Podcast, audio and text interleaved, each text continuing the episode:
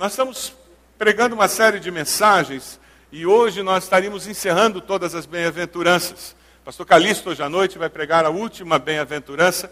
Durante a semana, Deus incomodou meu coração. Conversei com o pastor Márcio sobre ele ter que mexer um pouco na ordem de culto. E eu não vou pregar sobre as bem-aventuranças hoje, irmãos. Eu, nós temos, como igreja, experimentado muitas mortes durante os últimos meses. Nós temos lidado com o processo de luto de uma forma muito intensa. Pessoas muito amadas, queridas nossas. E o que Deus colocou no meu coração é que eu estivesse trazendo uma mensagem que nos ajudasse a trabalhar com esse conceito de luto, verdade sobre vida eterna, para que nós pudéssemos ministrar uns aos outros, para que nós pudéssemos nos sentir estimulados a abençoar as famílias que estão passando por esse processo de luto. Os irmãos devem estar sabendo, o pastor Jorge faleceu nessa última quinta-feira, sexta-feira cedo, estávamos aqui fazendo culto e nos despedindo, indo para o cemitério sepultá-lo. E essa foi a última morte que tivemos no nosso meio nos últimos meses. O texto que Deus colocou no meu coração, um texto muito conhecido de todos nós. Eu vou pedir que você abra sua Bíblia lá em João, capítulo 11. O tema da mensagem hoje é morte e vida além. Como é que a gente lida com essa história de morte e como é que a gente sabe e vive com certeza de que existe vida e vida eterna? Como é que a gente fala com as pessoas sobre isso? Como lidar sadiamente com a perda de entes queridos? Como lidar com o luto? Todos nós, mais cedo ou mais tarde, passamos por isso. Se você nunca perdeu as pessoas mais significativas da sua vida, se você não teve que sepultar um pai, uma mãe, um esposo, uma esposa, um filho, se você não teve que sepultar um irmão, talvez essa mensagem não consiga ter um eco muito forte no seu coração, porque você não vai entender exatamente a dor dessa ferida. Mas certamente você pode entender os conceitos bíblicos, os princípios, e certamente você pode estar preparado para abençoar pessoas que estão passando por esse momento de luto. Eu li uma historinha de uma estação de rádio no interior. Quem morou no interior sabe que existe isso. Tem aquelas estações de rádio do interior e que tem a, a, o alto-falante na praça da igreja. Então, quem não está sintonizado no rádio, escuta pelo alto-falante da praça da igreja. E eles tinham um programa a, a cada 24 horas eles anunciavam as mortes que tinham acontecido na cidade, na região. E um certo dia, depois da música costumeira da abertura do programa, o radialista anunciou: Lamentamos informar que nas últimas 24 horas não tivemos nenhum falecimento em nossa cidade. E ficou um silêncio. Porque ele caiu em si e percebeu o que ele tinha acabado de falar. Assim que as palavras saíram da boca, ele percebeu que ele tinha escolhido a palavra errada. Lamentamos informar. Mas isso reflete bem a dificuldade que nós temos para lidar com morte, com falecimento. Algumas pessoas têm medo de entrar em cemitério, não vão em cemitério. Algumas não entram em UTI. Parece que fica perto demais da morte, então eu não quero correr o risco. Alguém já me contou que um velório, que foi a um velório e quando chegou para cumprimentar a viúva, a pessoa estava tão constrangida e tão sem graça que disse meus parabéns. Ao invés de dizer meus sentimentos. É verdade que algumas viúvas podem merecer parabéns mesmo, que a morte foi um alívio, mas normalmente é meus sentimentos. A morte é complicada porque a gente lida com uma confusão na nossa mente, né? Eu sou crente em Jesus, quem morreu está melhor, saiu dessa, foi para uma melhor, então por que, que eu estou chorando? Por que, que eu estou triste? Por que, que eu vou dizer para a pessoa, olha, ah, ah, não, então não chore, não fique triste, ele está muito melhor, ele foi para um lugar muito melhor. Já ouviu gente falando assim, quase que dando ordem para o viúvo, para a viúva não chorar, como se ele tivesse que engolir o choro, para de chorar. E aconteceu isso comigo. No sepultamento do meu pai, eu comecei a chorar e uma pessoa chegou bem atrás de mim, muito quieta, muito calma, e disse assim: Roberto, pare de chorar, você é seminarista. Eu olhei para a pessoa, daí que eu chorei mais. Porque eu já tinha resolvido essa questão. Mas talvez alguns anos antes eu tivesse engolido meu choro naquela hora. Porque afinal de contas nós temos essa luta Afinal de contas, eu posso chorar ou não posso? Eu posso sentir saudade ou não? Será que eu estou negando a minha fé quando eu, eu me sinto frustrado, irado, irritado, porque eu perdi alguém, tem algum problema se eu me sentir assim? Ao mesmo tempo, é verdade que a gente sofre e fica um vazio, e, e o difícil é preencher a rotina do dia a dia. Aquele momento do sepultamento é muito triste, aquele momento da perda é muito triste, mas o duro é preencher os vazios da rotina do dia a dia com aquela pessoa. E depois de uma semana, duas, todo mundo que foi tremendamente solidário naquele momento de perda. Pessoas amadas que nos carregaram no colo. Depois de uma semana, duas, a rotina da vida delas voltou a engoli-las. E os telefonemas já se tornam mais raros, menos gente passa para nos visitar. As pessoas já se encontram com a gente e nem perguntam como nós estamos mais, porque as pessoas vão se acostumando dentro da rotina delas e você que tem que lidar com aquele vazio.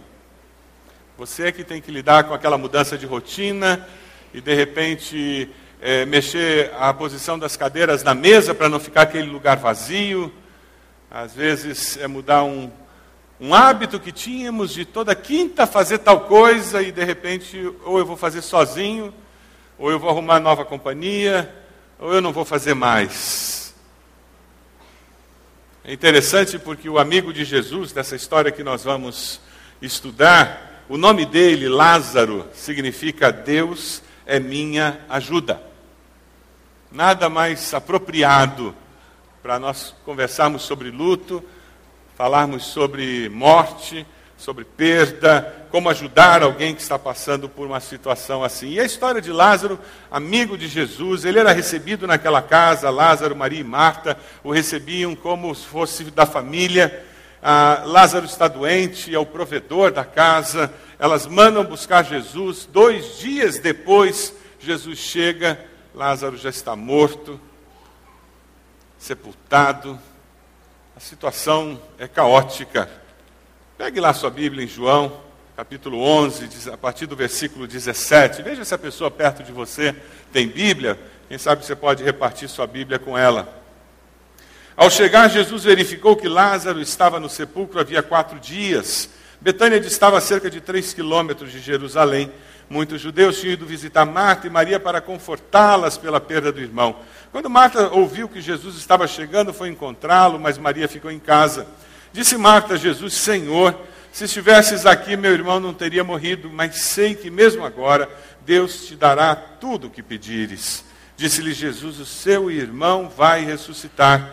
Marta respondeu: Eu sei que ele vai ressuscitar na ressurreição no último dia. E disse-lhe Jesus: eu sou a ressurreição e a vida. Aquele que crê em mim, ainda que morra, viverá. E quem vive e crê em mim não morrerá eternamente. Você crê nisso? Ela lhe respondeu: Sim, Senhor, eu tenho crido que tu és o Cristo, o Filho de Deus que devia vir ao mundo. E depois de dizer isso, foi para casa e, chamando a parte Maria, disse-lhe: O Mestre está aqui, está chamando você.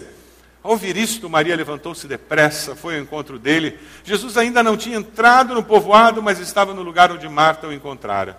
Quando notaram que ela se levantou depressa e saiu, os judeus que a acompanhavam, que estavam confortando em casa, seguiram-na, supondo que ela ia ao sepulcro para lhe chorar.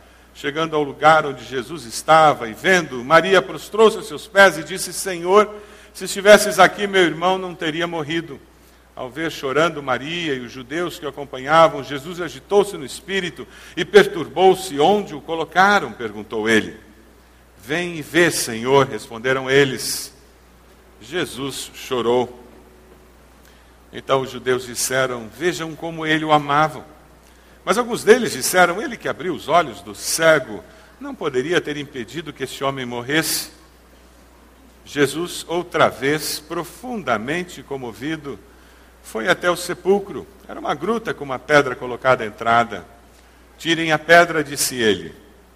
Disse Marta, irmã do morto: Senhor, ele já cheira mal, pois já faz quatro dias. Disse-lhe Jesus: Não lhe falei que se você cresce, veria a glória de Deus? Então tiraram a pedra. Jesus olhou para cima e disse: Pai, eu te agradeço porque me ouviste.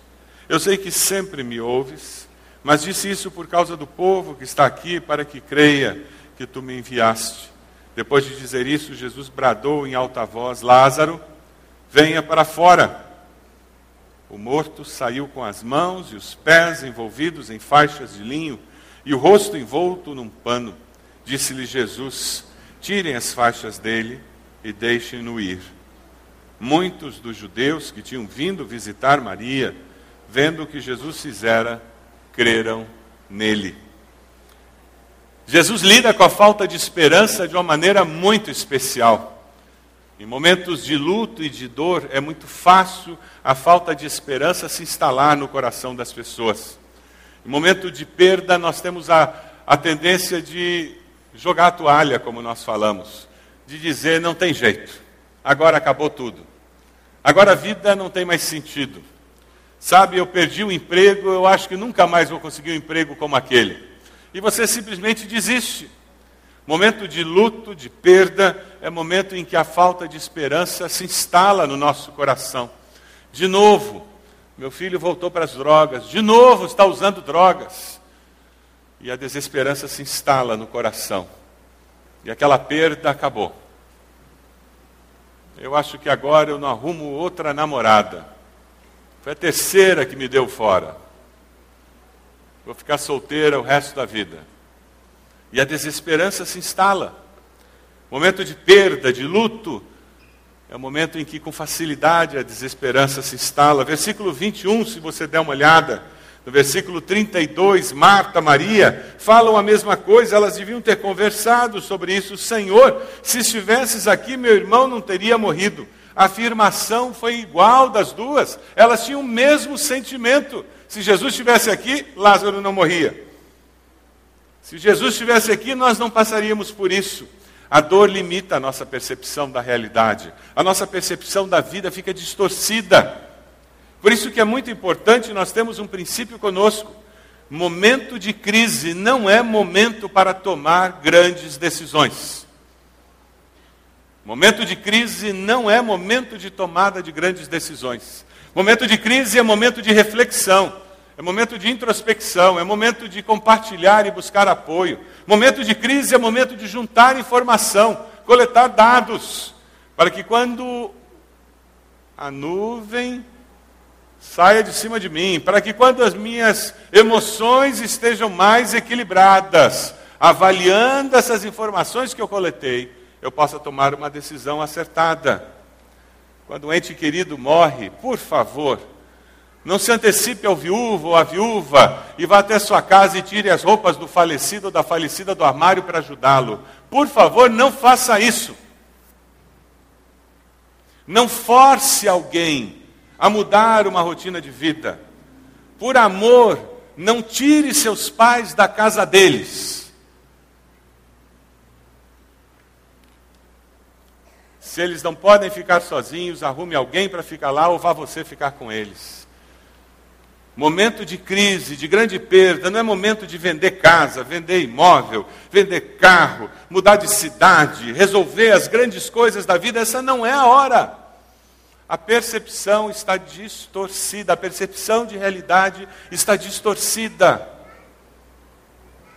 Momentos como esse, nós descobrimos o valor na multidão de conselheiros à sabedoria pessoas que podem liderá-lo espiritualmente, pessoas sábias, de confiança. Quando elas procuraram Jesus, elas procuraram uma pessoa de confiança. E elas falaram das lutas, da desesperança do seu coração, da confusão, não sei o que eu faço. Jesus não, não fez nada além de alimentar esperança no coração delas. Veja o versículo 23. E Jesus foi radical. Ele disse: o seu irmão vai ressuscitar. Ele sempre tem uma palavra de esperança. Ele falou para Zaqueu e colocou tanta esperança de uma vida nova no coração de Zaqueu que ele disse: Eu vou dar metade do que eu tenho para os pobres, eu vou restituir de quem eu roubei. Dinheiro não, não vai ser mais o centro da minha vida. Aquela mulher que ia ser apedrejada, a palavra de Jesus para ela foi palavra de esperança. Jesus não ficou acusando aquela mulher, o que, que ele disse? Você enxerga o teu erro? Vá e não peques mais. É uma palavra de esperança, não foi assim na nossa vida. Na minha vida, o que me atraiu para Jesus foi ele me mostrar que existia a possibilidade de eu viver uma nova vida, uma vida diferente, uma vida com mais esperança, uma vida com uma possibilidade diferente. Talvez você tenha vindo hoje aqui com esse desejo, receber de Jesus uma palavra de esperança. É possível sim reconstruir minha vida, é possível sim recomeçar, é possível sim enfrentar essa turbulência porque Deus está comigo. Você tem essa certeza? Diga amém. Nós cantamos isso, que nós cremos. E é com essa convicção que nós prosseguimos, lutamos contra uma doença, nos acostumamos com a ausência física de um ente querido, ajudamos alguém que está lidando com uma falência, com desemprego, nós alimentamos a esperança no coração dessa pessoa. Não uma esperança vazia, não é poder do pensamento positivo, mas é a esperança que vem da fé colocada na pessoa certa. É interessante porque Jesus traz a esperança porque ele fala de vida sempre, e uma vida diferente. Quando você compara o que aconteceu com Lázaro, o que aconteceu com Jesus, a gente começa a ver que nesse texto Jesus está falando sobre dois tipos de ressurreição. E é muito importante nós entendermos isso. A ressurreição do corpo que Lázaro experimentou é diferente da ressurreição eterna que Jesus experimentou. Na ressurreição do corpo, Lázaro voltou a viver, mas morreu. Na ressurreição eterna, Jesus voltou a viver e vive eternamente. A ressurreição de Lázaro, Jesus quando ele manda Lázaro se levantar no túmulo, ele refaz os músculos, os tendões, aquelas células que já estavam em decomposição há quatro dias, elas são refeitas, reorganizadas biologicamente, e aquele organismo começa a funcionar, aquele coração começa a bater, aquele pulmão de novo se enche de ar, e aquele cérebro começa a receber circulação sanguínea, e de repente aquele corpo, aquele sangue que estava coagulado nas veias, ele de repente agora é líquido, e ele começa a ser bombeado pelo coração. E Jesus faz aquele milagre na vida de Lázaro, ele volta a viver, mas essa é a ressurreição do corpo. Você já encontrou com Lázaro por aí? Não, porque ele voltou a morrer, porque fisicamente ele morreu. A ressurreição de Jesus, a palavra de Deus nos fala de um corpo glorificado, um corpo que tem outra natureza, um corpo com o qual nós vamos viver eternamente. Aquele corpo que o pastor Jorge está andando lá no céu. Aquele corpo que o irmão Granzotti está usando lá no céu. A irmã Maria Zeni, a mãe do irmão Aldo, a irmã Eliana. Aquele corpo que a mãe do, do irmão Valmir Kessler está usando lá no céu. É o corpo dos salvos. Corpo glorioso, que dura a eternidade toda, que é de outra natureza. Não é como esse. Quando Jesus diz, Eu sou a ressurreição e a vida, Ele está nos dizendo que Deus não vê a vida como nós a vemos. Nós vemos a vida para nascer, viver e morrer. Deus vê a vida para nascer, viver e viver eternamente. Isso que nós chamamos de morte é uma mera passagem, que para nós se torna turbulenta. No sepultamento do pastor Jorge, eu fiz menção a influência que nós temos da teologia luterana no nosso meio, porque durante muitos anos o Colégio Martinos era a única escola evangélica que tínhamos na cidade. Então muitos evangélicos estudaram no Colégio Martinos. E em Curitiba nós temos muitos evangélicos que acreditam que quem morre fica dormindo, esperando o julgamento final. Isso é teologia luterana. Não é bíblica, me desculpem os luteranos. Isso é reforma pela metade. É um purgatório glorificado. Dizer que quem morre fica dormindo, esperando o julgamento final. É uma percepção de eternidade baseada na limitação desta vida, que está limitada a três tempos: passado, presente e futuro, ontem, hoje e amanhã. Quando nós morremos, nós saímos dessa dimensão do tempo e nós passamos para a realidade que é atemporal. Deus vive no eterno hoje, por isso que mil anos é como um dia, um dia como mil anos. Quem morre entra na presença de Deus imediatamente. Amém? Não fica deitado esperando o juízo final, não, gente. Está andando na rua de ouro. Que está no eterno hoje. Fez zzz, zzz na sua mente? Tem que fazer. Senão você não está entendendo. Porque isso é, é, é mais do que a cabeça da gente entende completamente. O eterno hoje é Deus vive sempre no hoje. Para Deus sempre é hoje. Maneira muito simples da gente entender, simplória até, é quando você diz para o seu filho, de 3, 4 anos, que daqui a duas horas você vai levar para tomar sorvete. Ou você diz que hoje nós vamos tomar sorvete. A percepção de tempo dele tem ontem, hoje e amanhã. Quando que você vai levar sorvete? Já. Ele não aprendeu os três tempos. E ele vai passar as últimas, as próximas duas horas fazendo o que com você? Torturando você. Já chegou a hora? Porque para ele o tempo não tem essas três dimensões. A mente da criança não aprendeu a trabalhar com esses três tempos: passado, presente e futuro. Quando nós morremos, nós vamos viver na eternidade. Você tem essa certeza? Quando você morrer, você vai passar para a eternidade, para os braços do Senhor, para sempre.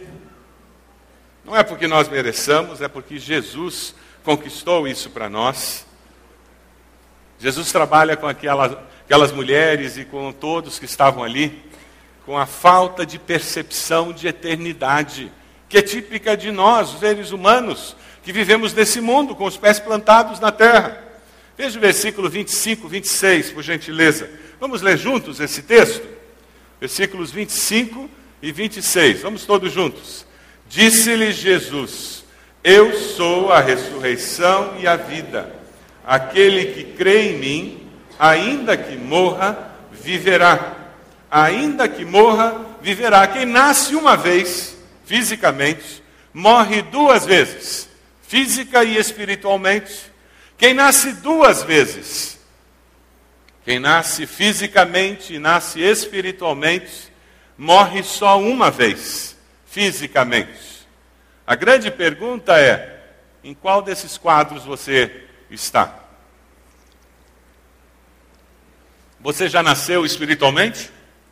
Ou você nasceu apenas fisicamente? Quem sabe Deus trouxe você hoje para que hoje você confesse Jesus como Senhor e Salvador. Se arrependa dos seus pecados, aceite Cristo como Salvador e saia daqui com certeza de vida e vida eterna. Não interessa o que vai me acontecer hoje, não interessa o que vai me acontecer amanhã. Se eu morrer, eu vou estar na presença de Deus. É com essa segurança que o servo de Deus vive. Eu li a historinha de uma senhora já de idade estava na cama morrendo. Últimos minutos de vida, nos braços da filha, e ela conversando com a filha sobre a infância, as memórias da família, sobre o amor que elas tinham desfrutado. Tempo muito significativo. E um momento de silêncio se instala entre as duas.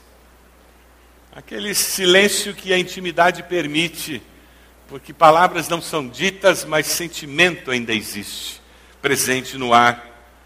E de repente a filha quebra o silêncio com uma pergunta: Mamãe, o que a senhora acha que Jesus está fazendo agora? E aquela senhora, já com poucas forças, esboça um sorriso nos lábios. Ela diz: Ah, minha filha, eu acho que agora Jesus está dando os últimos retoques na minha mansão. Ele deve estar arrumando os móveis, deve estar tirando o último pó, porque ele sabe que eu já estou chegando. E foi assim que aquela senhora deu o último suspiro, esboçando um sorriso nos lábios e dizendo que já estava chegando no reino de Deus. A filha escreve essa experiência dizendo: me conforta e me confortou saber quem estava esperando a minha mãe. Quando você conversar com alguém que está lidando com luto, fale da esperança que há no coração do cristão, a esperança que é uma certeza, a esperança dada por Jesus de vida eterna. Fale sobre essa segurança que nós temos de que a vida e vida eterna e que Ele foi preparar morada. Converse sobre essas coisas. Desafie a pessoa a encontrar segurança a ela mesma. Porque muito da falta de conforto, muito da agonia e da aflição no momento de luto, vem da minha falta de convicções com relação à vida eterna. Vem da minha dificuldade de lidar com a morte, porque eu não sei lidar com a morte, eu não consigo lidar com a morte de outra pessoa, porque eu não resolvi os meus assuntos com a eternidade, eu não sei lidar quando alguém parte dessa vida para algo que parece ser a eternidade. Mas quando eu tenho certezas, convicções. Eu vejo os meus queridos partindo dessa vida para a eternidade. Eu sofro, eu choro, eu sinto falta, mas não sem esperança. Eu passo por tudo isso, mas não desesperado. Porque eu tenho o conforto das certezas que a palavra de Deus me dá. Eu tenho o conforto do Espírito Santo de Deus, o nosso consolador. Quando você estiver ministrando ao coração de alguém que está sofrendo com esse engano de que o querido não foi ainda para o céu, ele está no meio do caminho, dormindo, sei lá onde. Por favor, abra a Bíblia lá no final do livro de Apocalipse. Fala da, fale das ruas do céu. Fale da graça e da misericórdia de Deus. E afirme com convicção o seu querido está no céu, andando na rua de ouro, vendo tal rio em que as águas parecem cristal, sem precisar do sol e da lua, porque o Senhor ilumina tudo. Aquele lugar onde não tem mais lágrima, porque o Senhor mesmo enxugará cada uma delas. Jesus fala para nos ajudar a ter uma percepção adequada da eternidade. Veja o versículo 26. Fizinho do versículo 26, o Senhor diz: E quem vive e crê em mim não morrerá eternamente. Quem vive crê em mim não morrerá eternamente. E o Senhor confronta, dizendo: Você crê nisso? E a palavra do Senhor me confronta e confronta você. Você crê nisso? Você crê em Cristo? Você crê que viverá eternamente? Existe um monumento, cidade de Washington. Começa na altura do tornozelo. E você vai caminhando ao lado daquela parede de granito preto que tem nomes gravados. 50 mil nomes gravados. É o memorial dos mortos da guerra do Vietnã. Um monumento impressionante se alguém for a Washington, não deixe de visitar esse monumento. Uma lista de mortos. 50 mil nomes de mortos. Aqui no Brasil, nós vivemos em 96 algo parecido quando teve aquele desastre da TAM. Uma ansiedade incrível tomou conta dos que acompanhavam, porque a empresa demorou demais para liberar a lista de passageiros. Eles tinham que falar com cada uma das famílias antes de liberar a lista.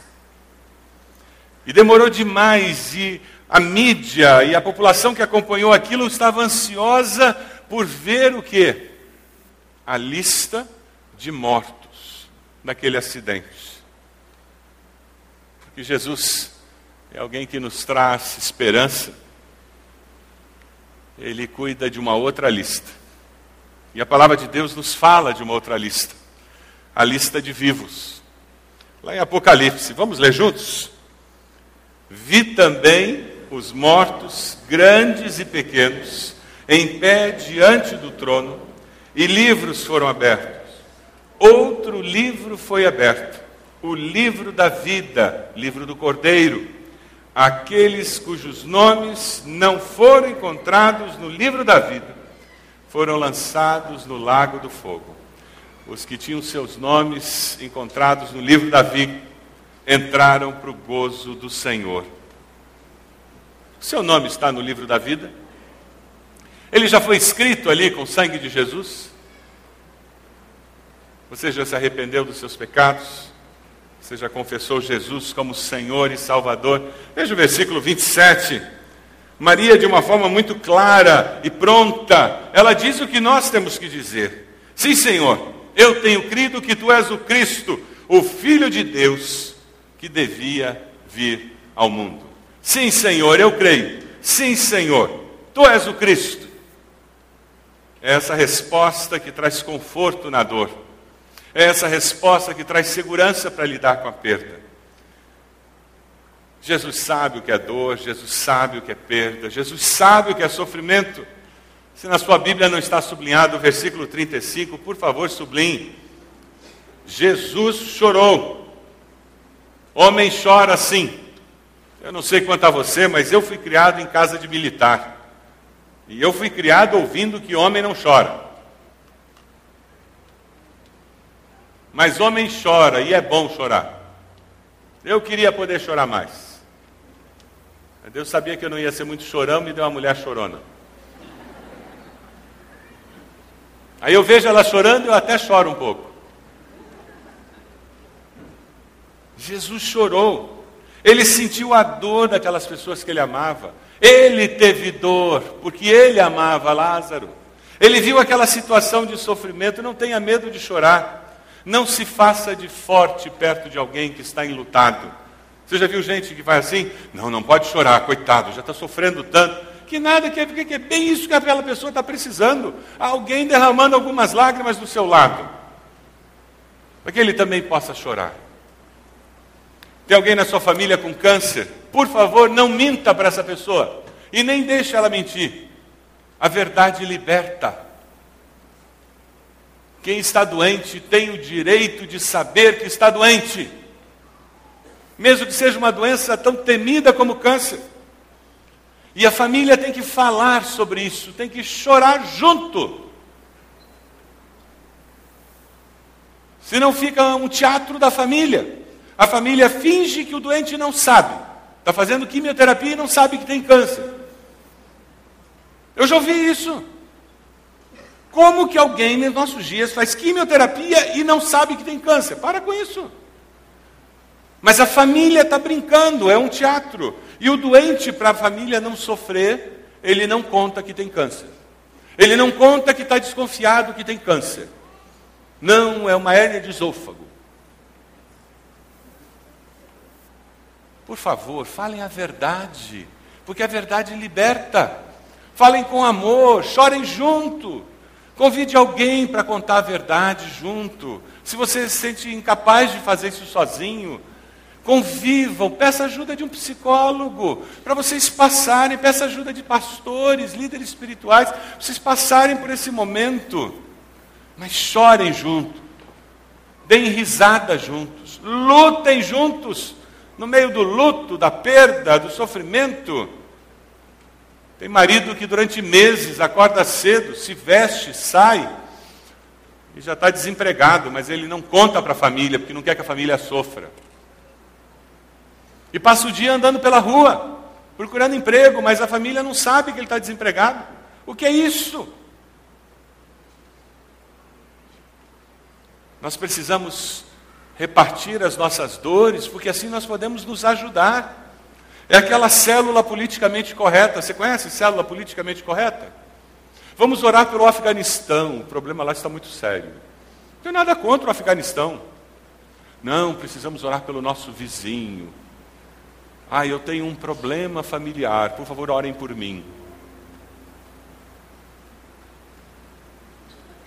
Isso é célula politicamente correta. Não, célula não é lugar de lavar roupa suja da família, não é isso. Meus irmãos, se na célula nós não encontrarmos um ambiente de intimidade para abrir nosso coração, para pedir oração pelas lutas e dificuldades que nós estamos passando, onde que nós vamos encontrar apoio? O projeto de Deus para a igreja é que nós tenhamos um lugar onde nós possamos repartir nossos fardos e uns carregarem os fardos dos outros. E o Senhor chora. E quando o Senhor chora, as pessoas percebem o amor que ele tinha. E dentro daquele ambiente de dor, Jesus não fica dizendo, coitado de mim, eu já tenho que morrer na cruz e ainda perco um grande amigo, coisa horrível. Não ele disse: o que, é que pode ser feito? E aqui tem um princípio maravilhoso. Jesus podia, com o poder dele, ter vaporizado a pedra na frente do túmulo, não podia? Gente ia dar ibope. Ou quem sabe a pedra podia subir assim aos pouquinhos, que nem coisa de Spielberg. Não ia ser legal?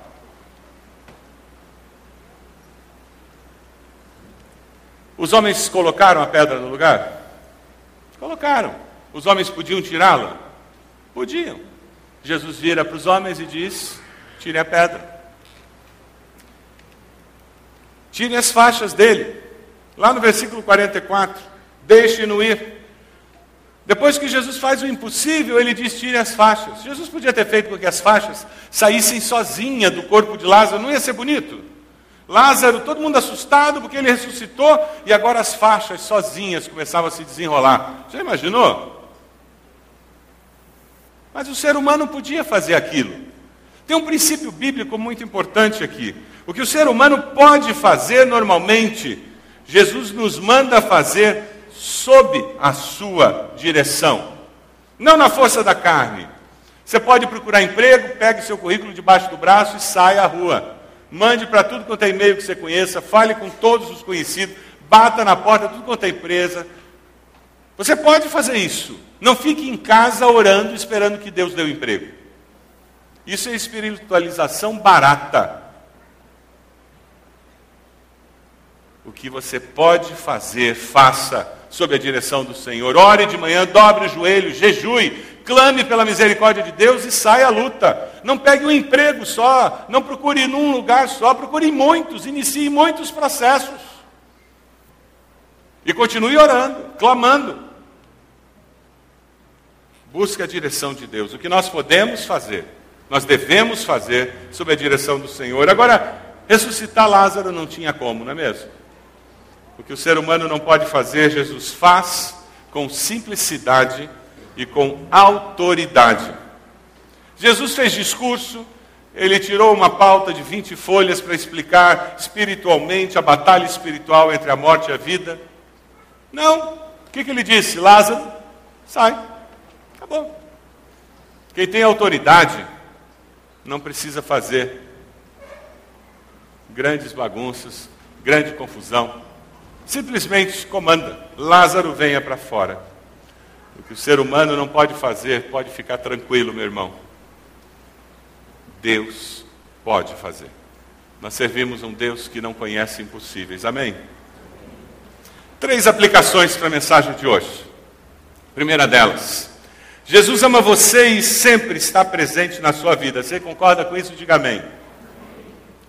Se Jesus ama você e sempre está presente, então na desesperança, ele é a esperança de algo melhor. Você concorda com isso? Você crê nisso? Sim ou não?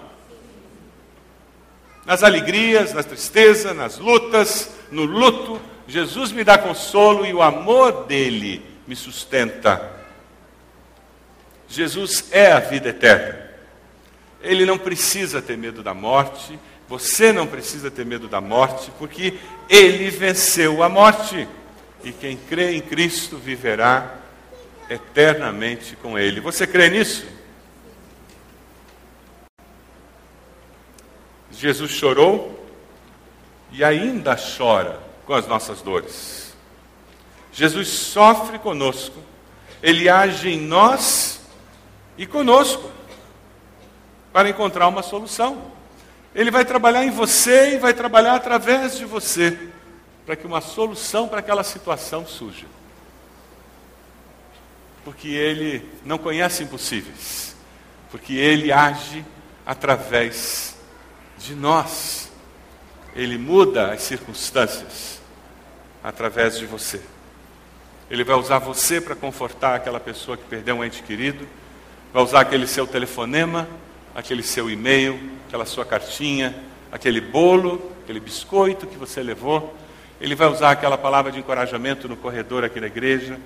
Ele vai usar coisas simples e ele vai usar você ajudando na venda de um imóvel. Porque quando tudo acalmou, eu preciso vender esse imóvel para prosseguir na minha vida. E você pode fazer isso e você vai ajudar aquela pessoa a vender o imóvel. E de repente tem todo um processo jurídico que precisa ser resolvido e você vai ser a ferramenta de Deus para dar apoio àquela pessoa para resolver juridicamente aquela dificuldade. Porque Ele trabalha em nós e trabalha através de nós. Você crê nisso? Você podia fechar seus olhos? Nós servimos a um Deus que é presente, ativo, e que o maior interesse dele é que eu e você possamos viver com essa segurança de que a vida e vida eterna com Ele. Quem sabe você entrou aqui e você tem, tinha medo da morte. Quem sabe você entrou aqui e você não, não conhecia Jesus como Salvador e você quer fazer isso. Você quer dizer como Maria, eu creio que o Senhor é o Cristo, o Filho do Deus vivo. Eu quero convidá-lo a repetir uma oração onde você está. No seu coração diga, Senhor, eu me arrependo dos meus pecados. Fale isso para o Senhor. Eu confesso Jesus como meu Senhor e Salvador. Eu quero viver com a certeza de vida eterna. Você fez essa oração? Onde você está? Levante sua mão. Graças a Deus, pode abaixar. Graças a Deus, pode abaixar. Mais alguém? Levante a sua mão. Onde você está? Onde você está? Pastor, eu fiz essa oração, eu quero Jesus. Eu quero essa certeza de vida eterna no meu coração. Mais alguém? Mais alguém? Onde você está? Levante a mão. Graças a Deus, pode abaixar. Mais alguém? Mais alguém? Talvez você esteja aqui, você entrou hoje aqui com medo da morte. E toda vez que falam de morte, é um negócio complicado para você. E hoje Deus está resolvendo isso no seu coração. Você está dizendo para você mesmo, para o Senhor, a partir de hoje, não tenho mais medo da morte. Essa é sua decisão, levante a mão dizendo: O Senhor me libertou do medo da morte. Alguém está tendo essa experiência? Levante sua mão onde você está, graças a Deus. Mais alguém? Levante sua mão, onde você está? Vamos nos colocar de pé. Nós vamos cantar, descansarei. E essa mensagem de hoje cedo, descansarei. Você conhece alguém lutado? Alguém que perdeu um ente querido? Que talvez não seja da nossa igreja? Talvez alguém que você sabe que perdeu um ente querido e que não conhece a Jesus, e essa pessoa está amargando, vivendo ressentida, carregando um fardo horrível no coração, porque não sabe lidar com esse momento de perda na vida. Eu queria convidá-lo a vir até aqui à frente, colocar-se de joelhos intercedendo por essa pessoa e dizendo: Deus, me ajude a levar uma palavra de esperança para essa pessoa. Quem sabe você vai abrir esse texto de Lázaro e vai repartir com essa pessoa essa mensagem. Nós vamos começar a cantar. Enquanto nós cantamos, pode vir à frente. Quem sabe você tem um problema de luto, de perda de alguém que você amou muito, que você ama, e você não conseguiu resolver isso até hoje. E você quer que Deus conforte o teu coração, que Deus te dê vitória. Enquanto nós cantamos, vem aqui à frente. Nós vamos estar orando no final, pedindo a bênção do Senhor. Pode vir.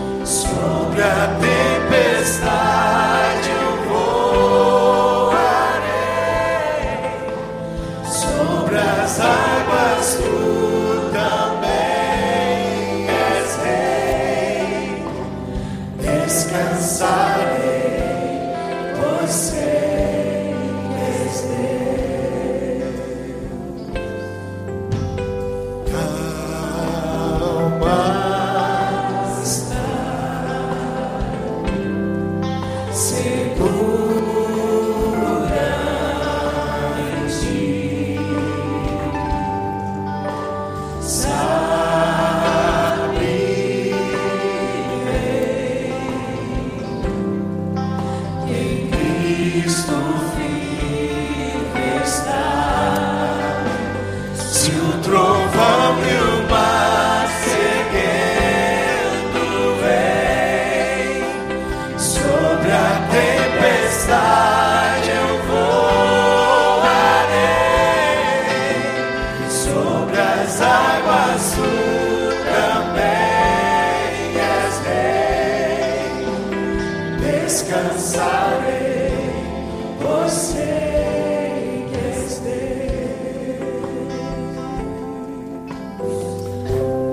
Amado, nós queremos em nome de Jesus agradecer ao Senhor pela segurança que o Senhor nos dá de que a vida e vida eterna em Cristo Jesus.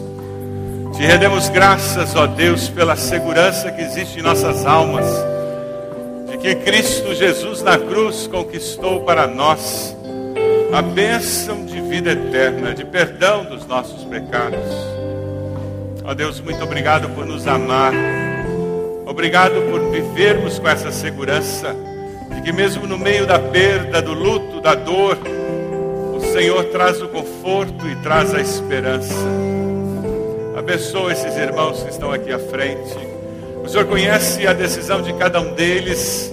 E eu te peço em nome de Jesus que a vitória do Senhor se manifeste nas suas vidas. Ó Deus, que eles tenham alegria ver o propósito do Senhor se cumprindo Ó oh, Deus amado, oramos pelas famílias de nossa igreja que estão lidando com luto nesses dias. Irmãos amados, irmãs amadas de nossa igreja, conforta-os como só o Senhor pode confortar. E concede-nos, ó Deus, a bênção de como igreja, como irmãos em Cristo, de sermos bênção na vida desses queridos nossos com palavras e ações, que possamos ser instrumentos do Senhor na vida dessas famílias. Nos leve agora com a segurança de que o teu amor sempre estará conosco, a certeza de que a tua graça é infinita e de que as consolações do teu Santo Espírito estão conosco, hoje e sempre. Amém, Senhor.